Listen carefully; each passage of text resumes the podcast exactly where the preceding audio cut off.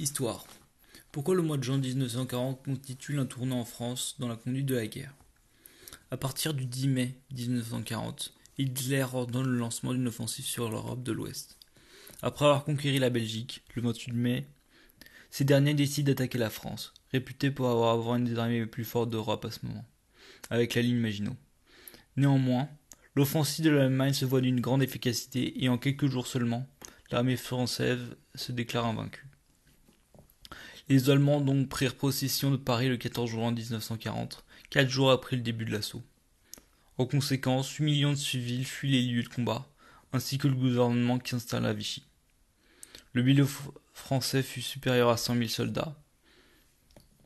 Donc, le président, le président du Conseil démissionne, le maréchal Pétain le remplace, et le 17 juillet, il signe l'armistice avec les Allemands, afin de cesser les combats. Le lendemain même, le général de Gaulle fait un appel à la population française et les invite à continuer. Dans un premier temps, donc, nous allons voir les raisons pour lesquelles les Français ont dû voulaient arrêter la guerre. Donc, dans un premier temps, nous allons voir les raisons pour arrêter la guerre. Puis ensuite, nous verrons les raisons pour, au contraire, la continuer. Alors, le maréchal Pétain monte au pouvoir le 10 juillet 1940 remplace Paul Reynaud suite à sa démission le 16 juin. Celui-ci prend donc parti pour arrêter la guerre et signe l'armistice. En échange contre la cessation des combats, la France se doit d'accepter les conséquences. De lourdes indemnités doivent être versées à l'Allemagne.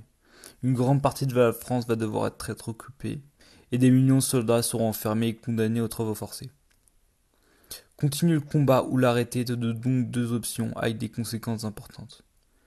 Pétain, prenant position pour l'arrêt des combats, voulait avant tout protéger le peuple français, quitte à sacrifier leur liberté. Il concevait, et concevait que, se rendre était la meilleure option, compte tenu de la puissance de feu massive de l'armée allemande, qui seulement en quelques jours avait réussi à écraser les forces françaises. Il a même jusqu'à parler de la nouvelle ère, signifiant qu'il croyait que la victoire des nazis, il croyait à la victoire des nazis sur le monde. Donc, les actions de Qui paraissaient louables à ce moment-là furent grandement critiquées à la fin de la guerre. Non par le fait de préférer la paix à la guerre, mais car au fil du temps, le gouvernement de Pétain, à la fin, a commencé à adopter les idéologies nazies.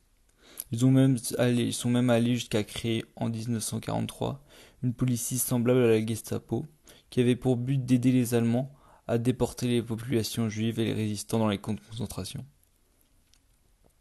Sous Pétain, le régime de Vichy s'est à petit à petit tourné vers les idéologies allemandes, croyant ainsi aider le peuple français sous domination.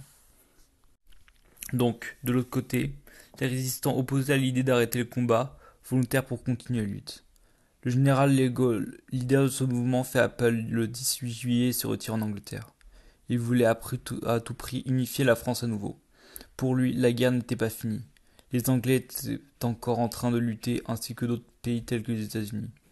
À ce moment-là, en France, la moitié nord était occupée par les Allemands, tandis que l'autre moitié sud était libre. Par conséquent, des millions de personnes ont fui Paris ainsi que les Hauts-de-France pour se réfugier au sud et ainsi être hors, du territoire allemand. Alors que des millions de civils fuyaient, certains choisissèrent au contraire de lutter contre les Allemands et s'engagèrent dans la résistance.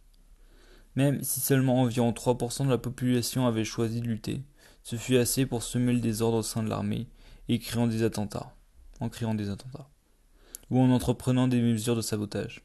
Notamment, certains civils irent jusqu'à sacrifier leur propre vie pour éliminer les soldats adverses. Vers la fin de la guerre, les forces allemandes se voyant réduites et le peuple, en ayant marre de l'entreprise de l'Allemagne et du gouvernement de Vichy, les civils français commencèrent à de plus en plus se retourner contre les résistants.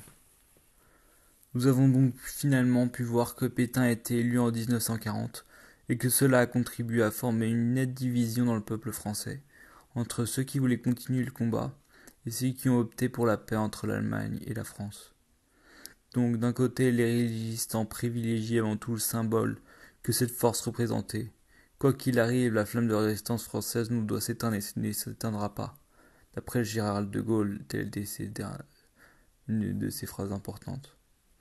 Et nous, de l'autre côté, dont le maréchal Pétain est le chef, était plus pour le parti d'arrêter les combats et ainsi de protéger le peuple français. Euh,